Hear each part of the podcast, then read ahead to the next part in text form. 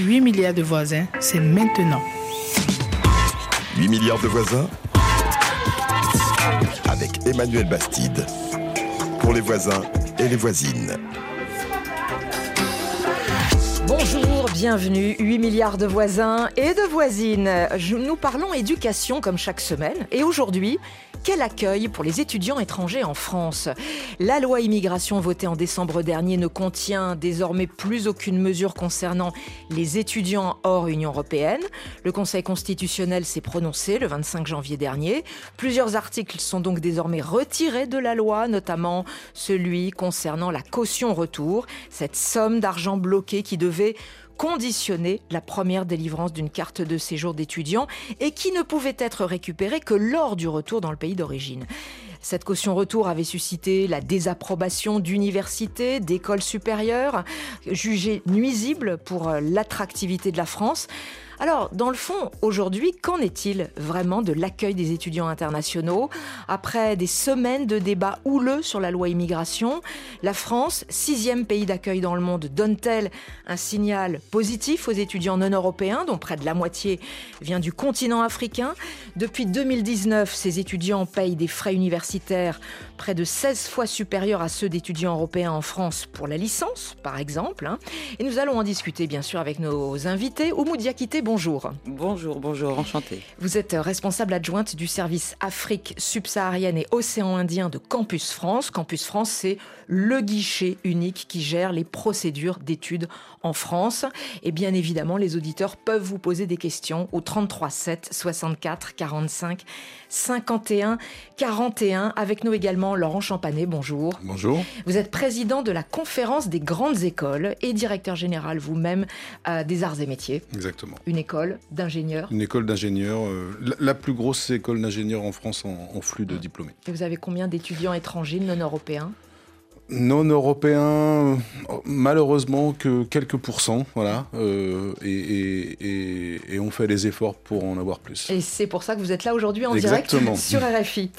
Appel au talent partout dans le monde. Nous sommes aussi en liaison avec Hicham Jamid. Bonjour. Bonjour. Vous êtes sociologue, spécialiste des migrations à l'IRD et à l'université d'Aix-Marseille. Vous êtes avec nous en direct. Je rappelle notre numéro de standard si vous souhaitez poster des questions, notre, notre compte WhatsApp, c'est le 33 7 64 45 51 41. La France est-elle vraiment attractive aujourd'hui pour les étudiants étrangers? RFI. 8 milliards de voisins. Bonjour RFI. J'adore l'émission. Je suis RFI 787. Nous sommes ensemble. Et nous devons marcher ensemble. Alors, euh, on va revenir quand même euh, par les questions de base. Les étudiants internationaux, c'est-à-dire non européens, hors Union européenne, sont-ils vraiment aujourd'hui sortis du viseur d'un durcissement des procédures? Parce qu'on en a énormément parlé au moment du vote euh, de la loi immigration. Oui, tout à fait. Je peux, je peux répondre à cette question en vous disant que oui, ces étudiants sont sortis du, du, viseur, puisque de, cette loi a été promulguée. Tous les articles concernant euh, la venue en France des étudiants internationaux ont été retirés. C'est-à-dire C'est-à-dire l'article parlant du retour caution, de la caution retour. L'article 11. L'article 11, exactement. Mais également un autre article qui indiquait justement euh, la venue de ces étudiants. Euh, à travers différentes restrictions. Les restrictions sur les visas étudiants, c'était l'article 12, supprimé également par le Conseil constitutionnel. Tout à fait et l'article 13 euh, qui prévoyait de supprimer la liberté des présidents d'université qui, qui avaient, qui ont aujourd'hui donc la possibilité d'exonérer les étudiants internationaux euh, des, frais d'inscription supplémentaires, des frais différenciés. Exactement. Tout à fait. Donc la loi immigration promulguée n'aura vraiment aucun impact sur l'accueil des étudiants internationaux ni sur leur parcours de vie. Exactement. Tout reste pareil. Ils auront les mêmes accès et les mêmes priorités que précédemment. Hum. Laurent Champanet, est-ce que c'est quelque chose qui a été, euh, à votre avis, euh, bien compris par les candidats à l'accès aux grandes écoles euh, aujourd'hui, du fait que ce débat sur la loi immigration a été très médiatisé à l'international? C'est difficile aujourd'hui de se rendre compte de l'impact. Euh, il y a eu sans doute un impact négatif. Alors, bon, nous, nos écoles, soit seules, soit via des réseaux, soit en particulier via Campus France, on a quand même des correspondants qui sont dans les pays, qui passent beaucoup de temps à répondre à des questions. Et aujourd'hui, ces gens-là, euh, bah, ils passent des messages sur le fait qu'effectivement, rien n'a changé. Hicham Jamid, vous, en tant que sociologue, comment vous analysez l'évolution des politiques d'accueil de la France? Bah Justement, le fait de proposer dans, on va dire, euh, la, on va dire, la version initiale de ce projet de loi et de mettre aussi euh, en place cette, euh, cette, caution, même si le Conseil constitutionnel euh, l'a refusé, c'est le fait de toujours voir ces étudiants-là comme, c'est-à-dire avec un prisme de faux étudiants, et c'est-à-dire ils sont toujours considérés comme soupçonnés en tout cas d'être des faux étudiants. Donc, effectivement, le Conseil constitutionnel a refusé cette, cette motion-là, mais ça n'empêche pas que les étudiants internationaux euh, connaissent beaucoup de difficultés, déjà pour avoir le visa étudiant depuis leur pays d'origine, mais aussi plusieurs difficultés lorsqu'ils arrivent ici en France. Je parle en termes de demande de titre de séjour étudiant, de son renouvellement, notamment après la dématérialisation des démarches administratives, et puis le fait que ces étudiants doivent payer des frais de scolarité, comme vous l'avez dit au début de l'émission, 16 fois plus même si certaines mmh. universités... Pour la licence, hein, pour le master, c'est pas 16 fois plus, hein, c'est à, peu près... Euh... C'est un peu plus, c'est 3770 euros par an. En fait, oui, c'est ça, mais c'est 7 fois plus que ce qu'ils payaient euh, avant, hein, pour redonner les, les tarifs. Mmh.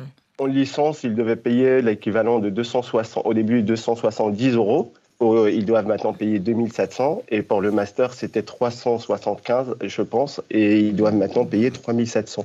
Même si certaines universités appliquent euh, ce principe d'exonération, mais ils seront obligés euh, après d'appliquer de, l'augmentation des frais parce qu'ils ont juste un taux de 10% d'exonération.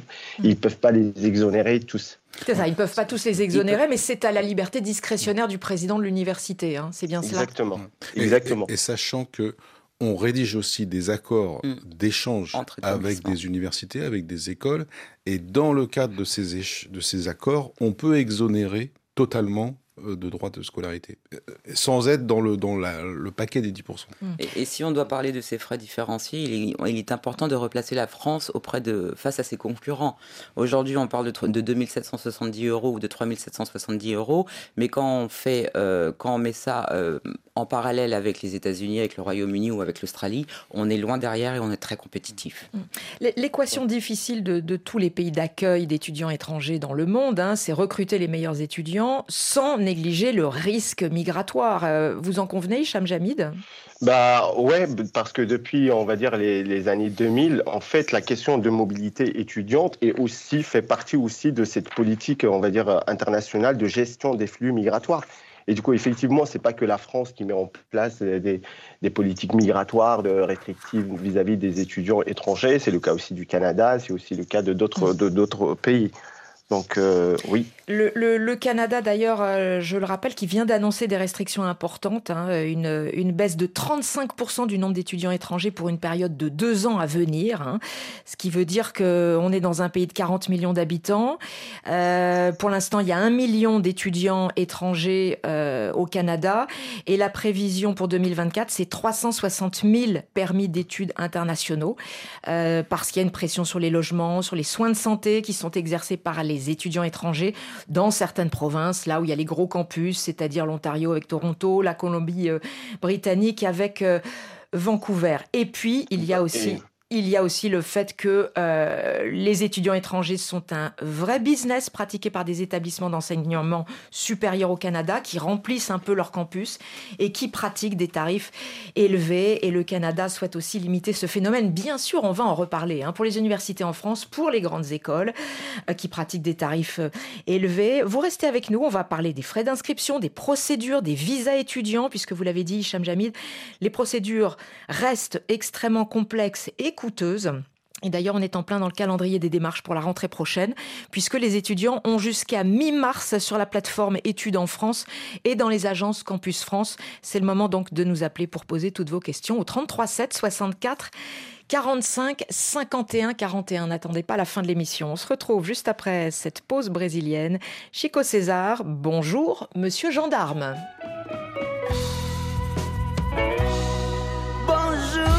policiers, gendarmes, pouvez-vous m'aider Quelle cachette celle-là Bonjour, messieurs, gendarmes, pouvez-vous m'aider Quelle cachette celle-là Bonjour, messieurs, gendarmes, pouvez-vous m'aider Quelle cachette celle-là Bonjour, messieurs, gendarmes, pouvez-vous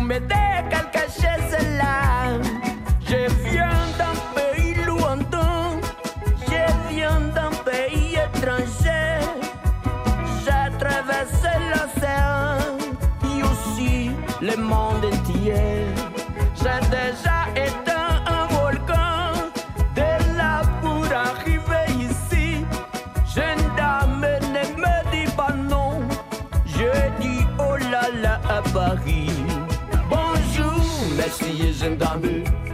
Pouvez-vous m'aider quelque chose là? Bonjour, monsieur gendarme. Pouvez-vous m'aider quelque chose là? Bonjour, monsieur gendarme. Pouvez-vous m'aider quelque chose là?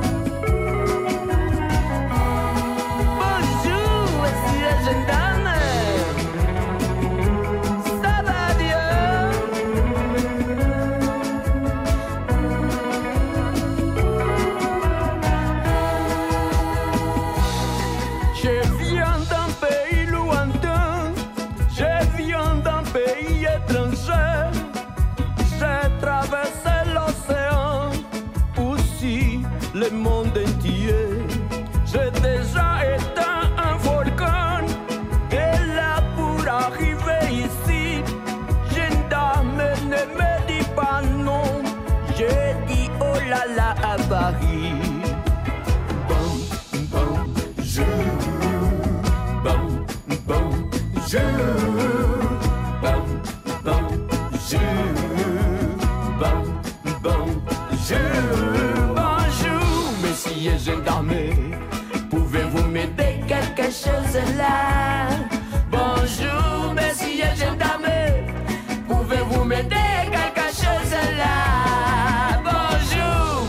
Gendarme. Pouvez-vous m'aider quelque chose là? Bonjour, monsieur gendarme. Pouvez-vous m'aider quelque chose là?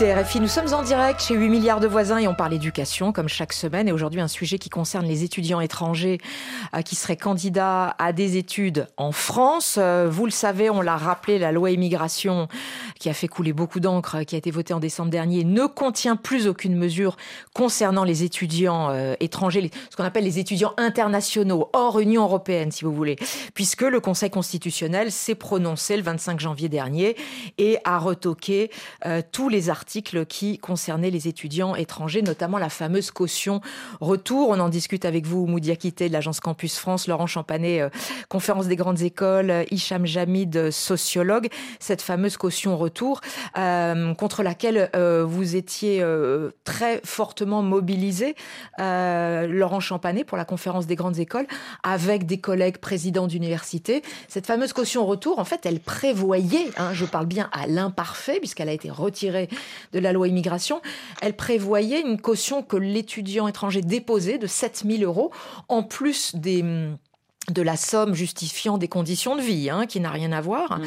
euh, qui elle euh, perdure. Tout à fait. Euh, mais euh, et, et elle n'était rendue cette caution que lorsque le diplômé rentrait euh, dans son pays. Donc Même plus que ça, c'est qu'elle pouvait être utilisée pour l'expulser. Oui, pour l'expulser. Et euh, justement, euh, Laurent Champanet, euh, comment, enfin, euh, pourquoi vous vous êtes, pourquoi votre organisation qui représente à peu près 240 grandes écoles, hein, écoles de commerce, écoles d'ingénieurs, s'est opposée à un durcissement de la loi concernant les étudiants inter- internationaux, tout comme bon nombre de présidents d'universités, dans le fond? Alors, pour ce qui nous concerne, moi, je représente des écoles qui forment des cadres. On est en contact avec des milieux socio-professionnels de tout genre, l'industrie, le numérique, la banque, l'assurance. Tout le monde nous dit aujourd'hui, on manque de cadres. Mm. On a des projets stratégiques pour la France, hein, vous prenez simplement le nucléaire, qui patinent parce qu'on manque de cadres. On voit euh, arriver euh, une, une crise démographique en France, hein, une baisse démographique qui, qui a déjà commencé. Et donc, du coup, hum, c'est vital pour la France qu'on puisse aller euh, chercher des étudiants étrangers, euh, les former en France et leur proposer d'être ces futurs cadres qui sont vitaux pour la France. Donc, il est indispensable pour nous. En plus, les écoles que je représente sont des écoles qui sont soit publiques, soit d'intérêt général. Donc, on, on s'inscrit dans, dans des politiques publiques et on essaye de, de faire notre mission de répondre aux, aux besoins des Mm. entreprises le mieux possible. Mais les grandes écoles qui Moi- pratiquent, euh, oui, je vous en prie, Cham Jamil.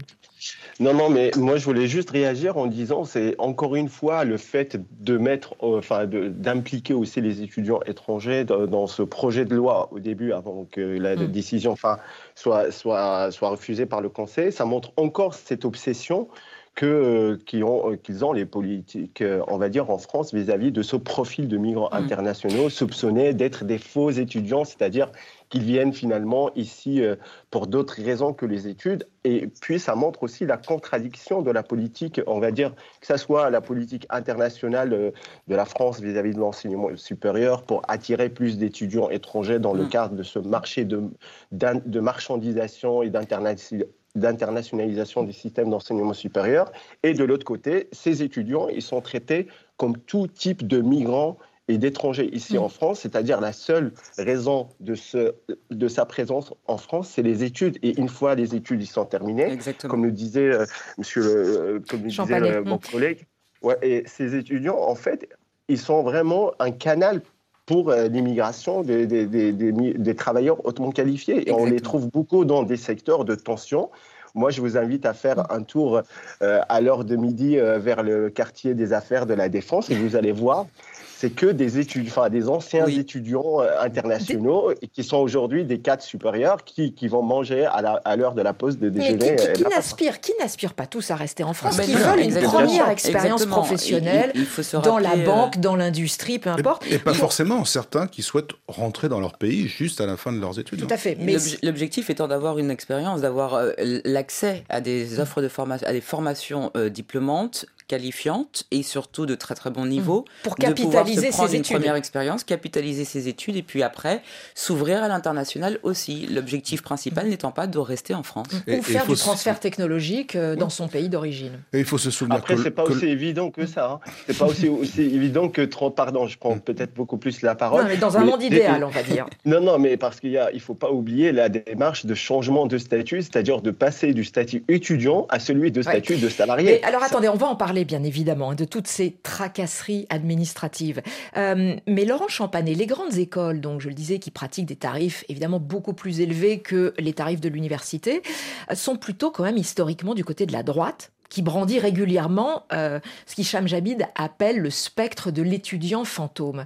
Euh, ce positionnement contre euh, ces articles de loi, de la loi immigration, les articles 11, 12, 13, euh, ça a été simple pour vous ou pas, finalement, Ah oui, politiquement? ça, ça a été simple parce que euh, j'ai parlé des besoins. Il faut se souvenir aussi que la présence de ces étudiants crée de la multiculturalité qui, qui sert la, formation des Français aussi hein, et, et- et leur développement personnel et comment est-ce qu'ils vont être comme futurs cadres. Mm. Et puis, il faut se souvenir aussi, et c'est fondamental pour nos écoles et pour leur financement, que dans nos systèmes d'accréditation qu'ils soient français, européens ou, ou- ou internationaux, et dans les classements des écoles, le- le- la partie internationalisation, le taux d'étudiants étrangers est fondamental dans ces, dans ces classements. Donc c'est vital pour ces écoles. Vous représentez euh, plus de 40% des diplômes de grade master hein, avec les grandes écoles euh, qui sont donc obtenus dans vos grandes écoles. Quelle est la proportion d'étudiants non européens? Aujourd'hui, je pense que je n'ai pas forcément les chiffres en tête. Je pense qu'on c'est très variable d'une école à l'autre. Voilà. Euh, Il y a des écoles qui en ont fait vraiment un axe de développement et qui vont euh, assez facilement jusqu'à plus de 50%, parce qu'il y a aussi des écoles qui ouvrent des campus à À l'international. hein. l'international, Voilà. tout à fait. Euh, et puis il y a effectivement euh, des écoles où on va rester sur quelques pourcents d'étudiants euh, hors Europe. Donc euh, chaque école a sa propre politique et qui, va aussi, comme je disais, par des politiques d'accord, euh, d'accord d'échange, euh, d'accord de double diplôme. Donc c'est quelque chose de très très variable. Cette tendance aussi il- du il- double diplôme, euh, Hicham Jamid, c'est un peu une tendance récente d'il y a quelques années pour la France, qui est un peu de délocaliser euh, des formations diplômantes françaises. Euh, je pense notamment au continent africain, hein, francophone. Plusieurs, euh, plusieurs Euh, campus. Mais on, on- on voit aussi, alors certes pour l'étudiant, bah, c'est une économie, ça coûte moins cher euh, de rester sur le continent, d'avoir des professeurs français qui font des allers-retours, etc. Mais euh, ça les prive aussi de l'expérience euh, interculturelle de quelques années d'études euh, en France, euh, Hicham Jamid. Bien sûr. Effectivement, parce que dans l'expérience d'études à l'étranger, il n'y a pas seulement la valeur de diplôme, mais aussi la richesse d'une expérience, ou ce qu'on appelle en sociologie de, le capital mobilité, c'est-à-dire Mm. le fait de vivre dans un contexte interculturel, le fait de, voilà, de socialiser aussi professionnel, parce que pendant les études, on est aussi amené Mm. à faire des stages, à se professionnaliser, à avoir aussi une identité professionnelle, pour reprendre Claire, Claire Dubas. Donc, le fait de, de cette délocalisation ou de formation de ce qu'on appelle in situ ou at home, justement, il est lié aussi en, en- en quelque sorte au durcissement de cette politique Oui. migratoire. Ou en tout cas à cette obsession de mieux gérer les flux de mobilité étudiante. Exactement. Mais Donc, ça veut aussi- dire mais si vous ne pouvez pas venir euh, étudier en France, c'est maintenant c'est la France qui vient euh, chez vous. Oui, mais c'est aussi une possibilité, je me permets, c'est aussi une possibilité justement de, de- de développer ces coopérations entre établissements français et établissements africains ou autres. Euh, de nombreuses années, il était question de venir en France, on parlait souvent de brain drain, alors qu'aujourd'hui, cerveaux. fuite des cerveaux, alors qu'aujourd'hui, on accompagne ces étudiants d'une part pour qu'ils restent sur leur, dans leur pays d'origine, en effet, mais aussi il y a la possibilité de venir en France pour un semestre ou pour euh, quelques mois Mm. aussi dans ces diplômes euh, délocalisés. Ouais, je, je prends un exemple. Moi, mon école des arts et métiers est en train d'ouvrir un campus au Maroc. Le diplôme qu'on va délivrer là-bas, c'est le diplôme français, donc c'est les mêmes règles que les étudiants en France, et donc il y a des règles de mobilité internationale. Exactement. Donc ces étudiants, qu'ils soient marocains mais même euh, africains, francophones, ils vont avoir le même diplôme que celui qu'ils auraient en venant en France Mhm. et, et les mêmes objectifs. Donc ils vont partir un semestre ou euh, pour certains un an ou deux ans ailleurs, Ailleurs, en France s'ils France le souhaitent, mais, potentiellement n'importe où. Vous citiez le Maroc, le continent subsaharien, c'est à peu près la moitié du contingent d'étudiants euh, internationaux en accueille- La France, France hein. accueille 400 000 étudiants internationaux, 402 000 exactement. Et sur euh, la France est le premier pays d'accueil des étudiants subsahariens, avec aujourd'hui sur l'Afrique subsaharienne 95 000 étudiants subsahariens en France, dont trois pays se positionnent au top, au top 10 le Cameroun, le Sénégal et la Côte d'Ivoire.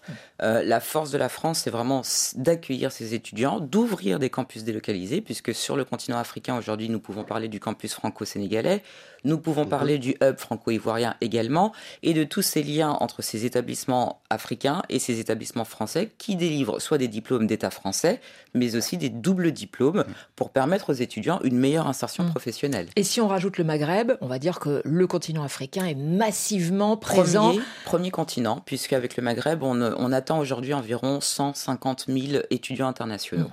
Euh, Et- dans les grandes écoles, c'est un peu différent. Non? Que- Quelles sont les, les principales nationalités des, des étudiants internationaux? Oui, alors parce qu'effectivement, dans les grandes écoles, on fait beaucoup d'accords euh, de, de double diplôme. Euh, c'est- c'est clair que euh, qui- dans lesquels on cherche une réciprocité Mm. euh, de mouvement qu'on n'atteint jamais. hein, c'est très, c'est très difficile. Euh, nous, Vous avez nos plus de étudiants, Chinois, par exemple, dans les grandes Oui, écoles que dans qu'on- les on- universités Oui, on arrive parce En que on arrive à avoir des, des- des flux équilibrés sur l'Asie et principalement avec la Chine. C'est en train de changer hein, avec une baisse forte d'étudiants chinois qui viennent et sur l'Amérique du Sud. Voilà. Il est clair que Beaucoup de nos étudiants français aspirent à aller aux États-Unis, enfin en Amérique du Nord, en Europe du Nord, et puis les étudiants du continent africain euh, aspirent, aspirent à venir en France, et nos étudiants français Mhm. pas forcément à aller euh, sur, le- sur- sur- sur le continent africain. Pourquoi, Donc, pourquoi il y a une baisse des candidatures chinoises euh, vers les grandes écoles françaises? Alors, bah, il y a eu la partie Covid, qui a, pandémie. la partie Covid qui a duré longtemps, et puis je pense que pendant la partie Covid, il y a eu une, une baisse de la politique euh, chinoise qui maintenant, les Chinois cherchent à faire venir des étudiants internationaux, dont des étudiants africains. Africain, exactement. Mm. Que- Quels sont les tarifs ça. appliqués, euh, ju- juste pour terminer sur les grandes écoles, quels sont les tarifs appliqués aux étudiants hors Union européenne dans la majorité des grandes écoles? Est-ce que c'est comme dans les universités françaises, ils payent plus cher que les Européens? Non, Euh, les grandes Aux arts écoles. et métiers, non. par exemple. Non, alors, euh, bon, moi, moi je dirige une école publique hein, avec des, des- des- des frais de scolarité qui sont faibles, hein, qui sont à 600 euros euh, l'année pour, le- pour les Hmm, Français. C'est pas représentatif de, Non, de c'est la conférence des grandes écoles. Bah, si, parce que comme il y a, y même- HEC, a- c'est combien l'année? Non, c'est plus que ça, mais ce que je veux dire, c'est que les deux tiers des, écoles de la conférence sont des écoles publiques. Mm. Hein, voilà, donc. euh, Mais pour les Euh, écoles de mais- commerce, mais pour- on est, voilà, on est au-delà à- de 15 000 ils- euros l'année. euh. Voilà, c'est ça, mais ils cherchent à avoir les mêmes tarifs pour les étudiants français que pour les étudiants internationaux, et aussi, c'est important, le même type d'aide hein, pour, pour le financement de ces études. Euh, au, au Royaume-Uni, on voit que les universités ont besoin des étudiants étrangers qui payent deux à trois fois plus cher les frais universitaires, qui sont déjà élevés hein, pour les Britanniques. Euh, là, quand je, je- quand je parle de frais universitaires, c'est les inscriptions euh, tuition plus dorm, c'est-à-dire les logements sur le Mhm, campus, etc. On peut trouver jusqu'à deux tiers d'étudiants étrangers sur certains campus avec du coup moins d'exigences de niveau scolaire pour un peu remplir les caisses hein, des, des- des Ouais. universités euh, britanniques. Est-ce qu'en France, il y a cette tentation dans un contexte justement de marchandisation de l'enseignement supérieur depuis plus de 20 ans, comme le rappelait euh, Hicham Jamid, Ah, pour les grandes écoles comme pour les universités? L'enseignement supérieur, français- l'enseignement supérieur, en tout cas en, en- en grande majorité, est un business aujourd'hui. Il faut pas se, faut pas se le cacher. Néanmoins, la France cherche à attirer les meilleurs, cherche à attirer l'excellence, justement. Donc, on n'est pas là à vouloir remplir nos caisses. On est là à vouloir former nos futurs ambassadeurs, justement, qui représenteront demain la France avec des diplômes français. Et donc, on ne remplit pas. Je ne pense pas qu'on cherche à remplir les caisses, mais plutôt à remplir justement euh, l'intellect Hmm. aussi bien des étudiants internationaux, mais aussi des étudiants euh, français et européens. Et- il y a certaines formations, je pense à certains bachelors qui sont conçus pour l'international. Mm. Et effectivement, euh, bah, il y a un business model à faire tourner et, on va chercher à, remplir ces formations, mais euh, en, gardant les, notions d'excellence euh, de la formation. On parlait des visas étudiants hein, tout à l'heure. La loi immigration prévoyait l'obligation de justifier chaque année du caractère réel et sérieux euh, des études. hein, C'était l'article 12, retoqué donc par le Conseil euh, constitutionnel. Euh, ça, de nom- depuis de nombreuses années, Hicham Jamid, il y a euh, cette, ce soupçon, vous le disiez, de l'étudiant fantôme, mais en tout cas cette tentation de durcir la, la carte de séjour étudiant pour des étudiants qui ne réussissent pas suffisamment bien, alors qu'ils sont étrangers, qui ne sont pas de Oui. langue maternelle française, bien souvent, Oui. qui, ne réussissent, qui ne réussiraient pas suffisamment bien dans leurs études en France. En fait, c'était déjà le cas pour euh, pouvoir euh, renouveler son titre de séjour. Il faut justifier de la Du de l'assiduité, du, Hmm. du, du sérieux de, de ses études. Et puis, lorsque par exemple un étudiant étranger arrive en France et il souhaite, euh, euh, c'est-à-dire changer de, de, de, de discipline ou d'option, il doit justifier la raison pour laquelle. Donc en fait. Déjà, ces, ces, ces restrictions existaient euh, déjà Hmm. avant même ce projet de Un, loi. un étudiant euh, a- étranger, est-ce qu'il peut redoubler Par exemple, s'il a raté ses examens, il peut redoubler sans mettre en péril sa carte, son visa étudiant? Il peut En redoubler. fait, il, il peut peut redoubler, redoubler, mais évidemment. après, il y aura forcément, est- c'est le préfet qui décide. Il y aura aussi, en effet, une, des, comme vous le disiez, des, des, justifications, des justifications à obtenir. Mais déjà, un étudiant international qui vient en France doit obtient son visa pour un domaine, pour, une, pour des formations, une formation bien, spé- bien spécifique. Donc l'objectif étant qu'il réussisse. La carte talent, oui, Hicham Jamid, pardon.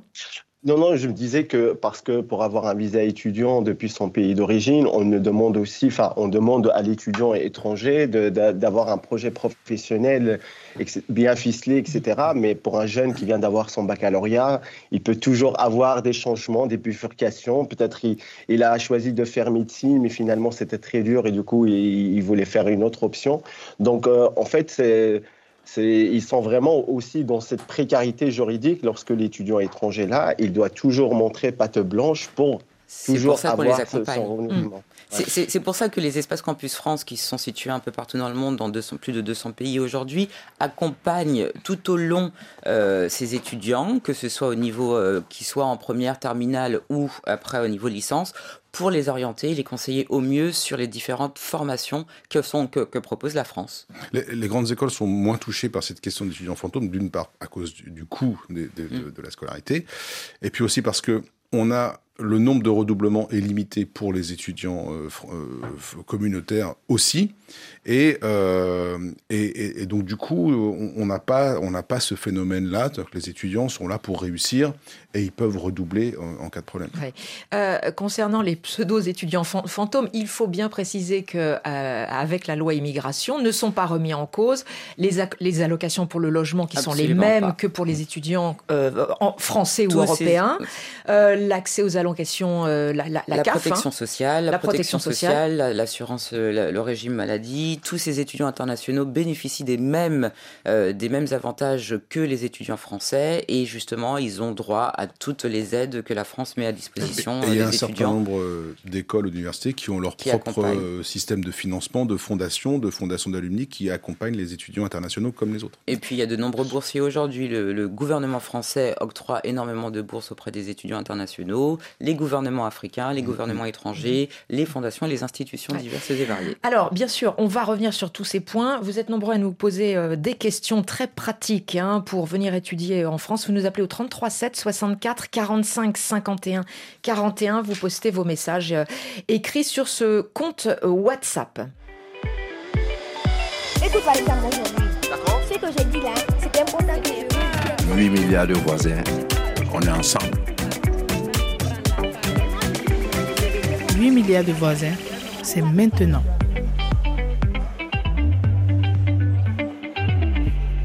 Alors, je vous, je vous lis quelques questions d'auditeurs. On a une question d'auditeur. Qu'en est-il du montant de ressources minimum mensuelles pour obtenir le visa étudiant en France?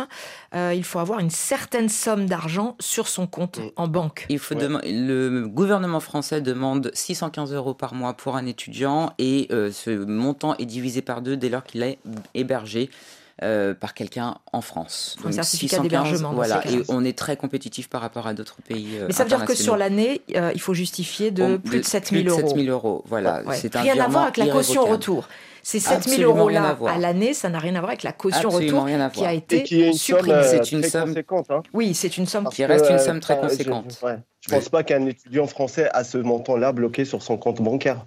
Et du coup, pour avoir ce fameux sésame euh, euh, de visa, il faut bloquer euh, la somme de 7000 euros sur son compte Oui, bancaire. mais c'est pas une somme qui peut apparaître tous les mois. C'est une somme. somme pour arriver en France et qui sera après débloquée par la suite pour lui permettre de pouvoir vivre en France.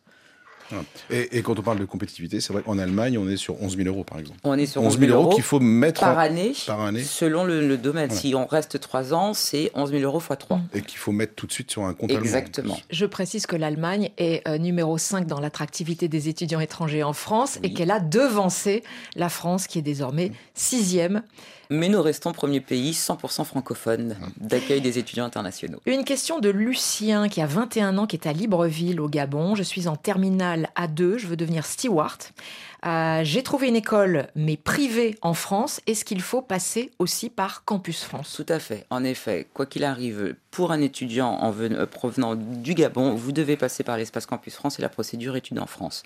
De nombreux conseillers Campus France sont à disposition au sein de l'espace Campus France pour le conseiller, l'orienter et l'accompagner pour pouvoir initier son dossier sur le- la plateforme études en France. Ça veut dire que pour les grandes écoles, c'est la même chose. Les candidats aux grandes écoles en France, euh, étrangers hors Union européenne, passent par la, la plateforme Études en France et les agences Campus France. Pareil, pareil, même chose. La, Oui. la procédure études en France pardon, existe dans 69 pays aujourd'hui. Donc d'autres pays n'ont pas cette procédure études en France, mais toutes les informations sont disponibles sur les sites euh, des pays, donc et Campus France euh, Burundi, Campus France Qatar, Campus France, etc. Et ils ont toutes les informations sur le calendrier de cette procédure Mmh. études en France. Et les seules En fait- différences, en fait, c'est quand moi, il y a ce que un- je Alors regrette- attends, oui, Hicham Jamid Pardon, est en liaison avec nous, on ne le voit pas physiquement, toutes nos excuses pour Du nos coup, je suis un auditeurs. peu frustré. Mais non, mais je vous en prie, Hicham Jamid, allez-y. Non, non, mais c'est ce que je veux dire, effectivement, que la démarche euh, Campus France, études en France, c'est une démarche vraiment, on va dire, bien rodée aujourd'hui, standardisée, traduite en plusieurs langues. Euh, on peut la trouver en espagnol, en portugais, en chinois, euh, voire même en, en arabe. Mais le problème des étudiants étrangers, c'est au moment, lorsqu'ils arrivent ici en France, qu'ils sont livrés à eux-mêmes. Et du coup, eux déjà, ils n'ont pas la même habitude des, des démarches administratives que dans leur pays d'origine. Et du coup, là, ils sont vraiment livrés à eux-mêmes et ils se retrouvent vraiment face à une, à, à une administration vraiment euh, très compliquée. Et en plus, maintenant, avec la dématérialisation. Alors justement, étrangers- avant Je- même d'arriver, avant même, avant même d'arriver en France, Hicham Jamid. en fait, oui, exactement. Et puis lorsqu'ils arrivent ici, par, par exemple, s'ils n'ont pas euh, le récipicé euh, pour euh, de renouvellement de leur titre de séjour, ils ne peuvent pas accéder au travail, même euh, le travail de manière euh, vraiment symbolique, mais même pour toucher leurs allocations, etc. Donc ils sont vraiment, et on l'a vu pendant le moment de, Covid, c'est-à-dire ils peuvent même pas retourner dans leur, dans leur pays voir leurs parents, ils peuvent pas faire de stage de fin d'études, ils peuvent pas avoir accès à ces, on va dire, à avantages. Donc, en fait, le problème, c'est pas seulement leur, avant d'arriver, c'est lorsqu'ils, surtout lorsqu'ils arrivent ici. Euh, avant d'arriver, je voudrais qu'on reste sur les étapes parce qu'on a pas mal de questions là-dessus. Euh, la- cette procédure dématérialisée, donc on est en plein dans le calendrier. hein. Ça commence de octobre, de début octobre De à mi-mars. mi-mars, et là, cette voilà, année, on elle a, a été des étudiants jusqu'à fin mars. qui nous écoutent là et qui sont peut-être candidats pour les études en France. D'ailleurs, si on est candidat en master, on a plus de chances d'obtenir le visa étudiant que si on est candidat en licence.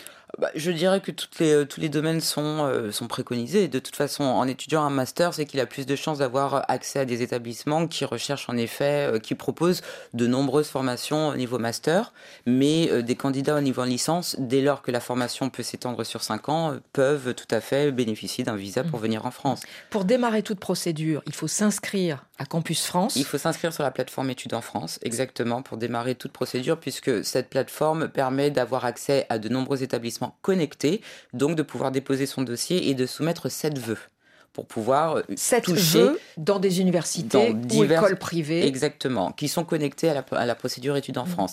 Si les établissements qu'on souhaite euh, accéder, auxquels on souhaite accéder ne sont pas connectés à la procédure études en France, l'étudiant aura une procédure allégée du coup, puisqu'il devra aller entamer ses démarches directement auprès de l'établissement pour obtenir une préadmission et puis après poursuivre re- sa revenir sur la, ça, il- plateforme. il a deux procédures parallèles Je dans suis ces candidat Mm. et j'ai, euh, je n'ai pas de, je n'ai pas de, comment on appelle ça, je n'ai pas d'admission et je suis candidat et j'ai déjà été admis par un établissement.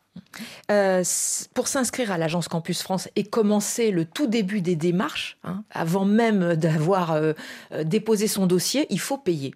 Alors non, je- je dirais qu'il ne faut déjà on ne s'inscrit pas à Campus France puisque Campus France est un service gratuit pour conseiller, orienter, accompagner l'étudiant et on s'inscrit à la plateforme Études en France qui elle permet d'avoir accès à de nombreux établissements et de déposer son dossier.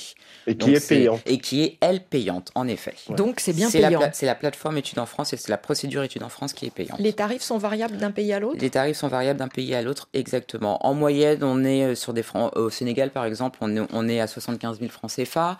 Euh, on- généralement, ça va de 50 euros à peut-être 300 euros selon les pays, euh, les pays de- d'origine.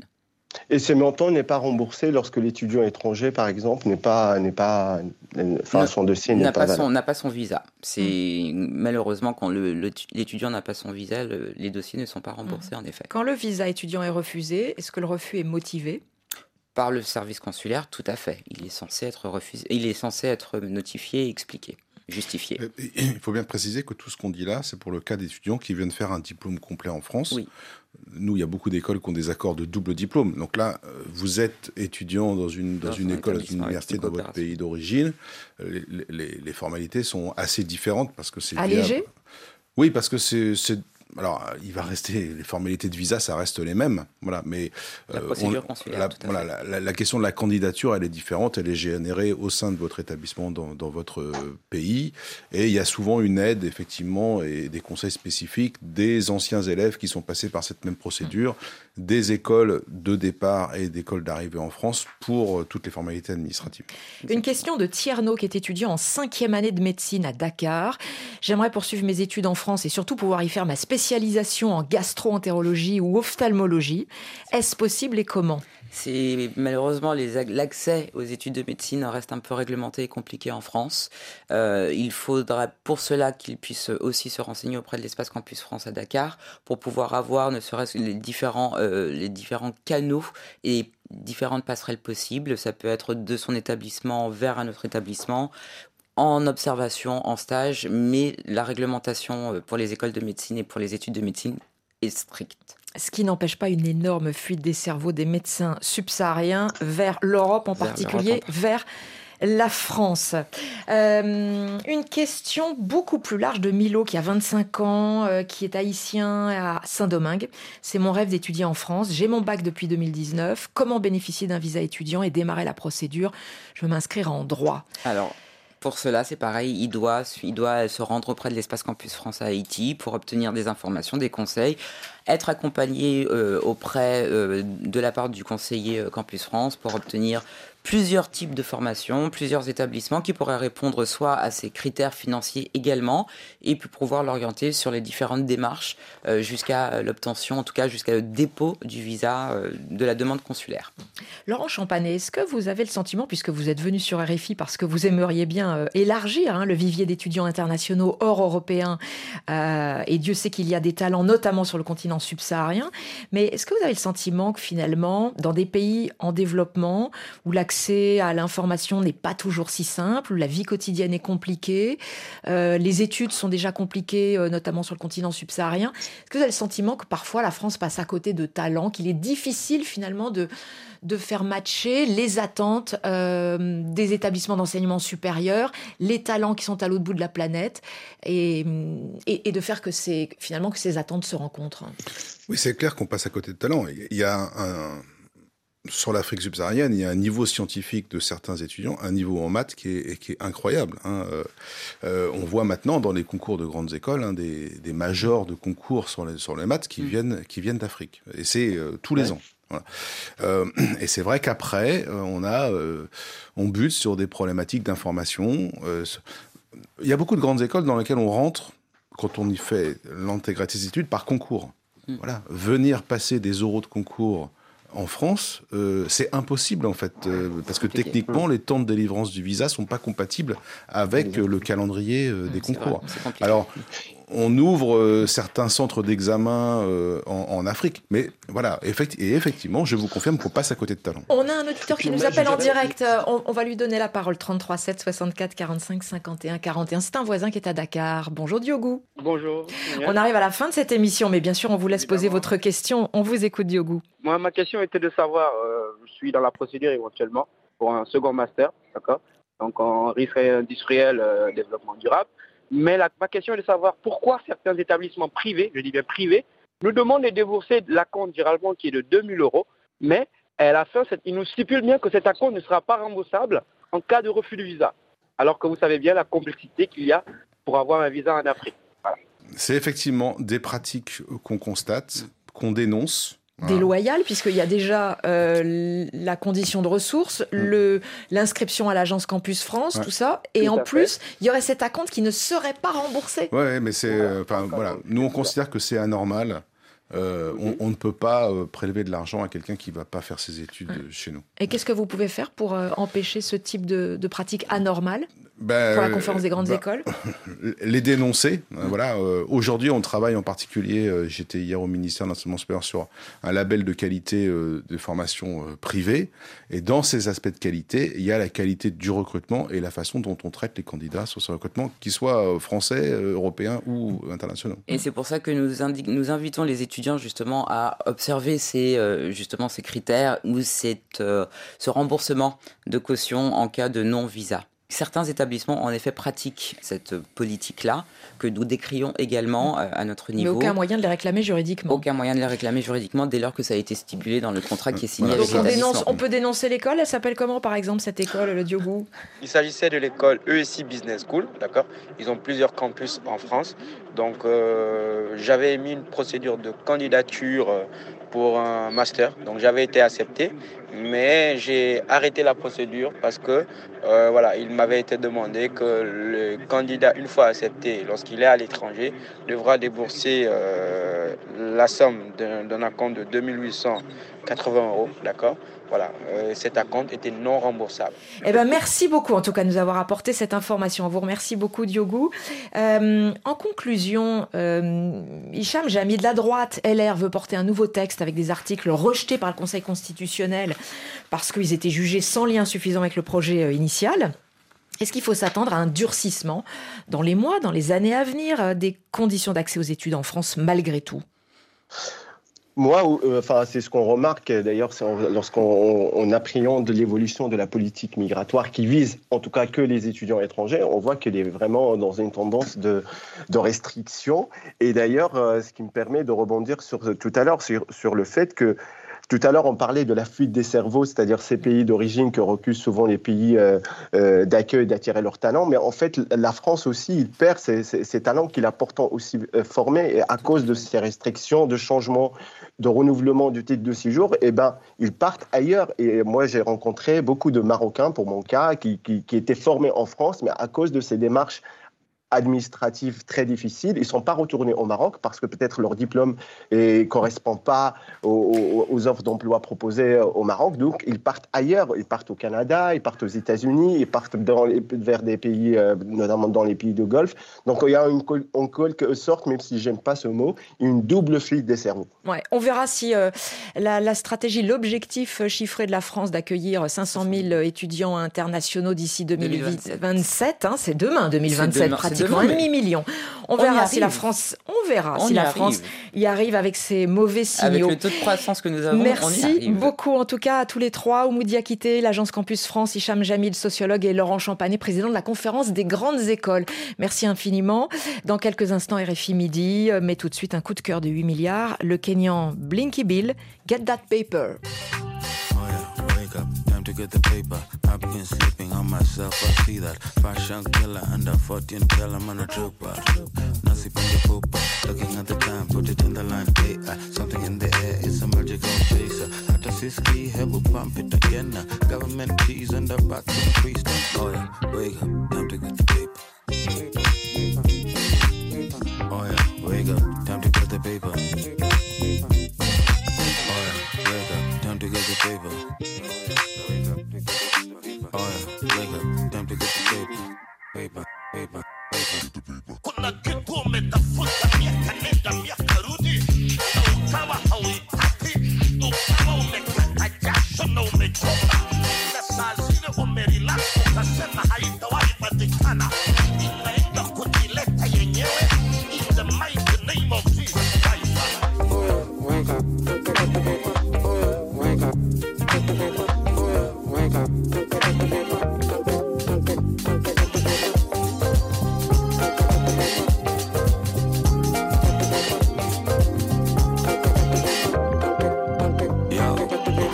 kanina sema leo sindi pesa mkononi.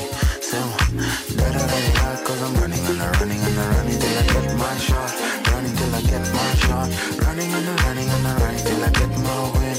Is no in between nikupita kasafari on the elephant back the room rusha vumbi on a sunny afternoon. Wanna honey till I keep it if I take it till I flip it niko shukli shukli on the daily daily. Can't phase me baby this not for crazy to the point. Just gotta work this joint man's like blank with a buzz of beat to come. Oh yeah. Wake up time to get the paper. Oh yeah. Wake up time to get the paper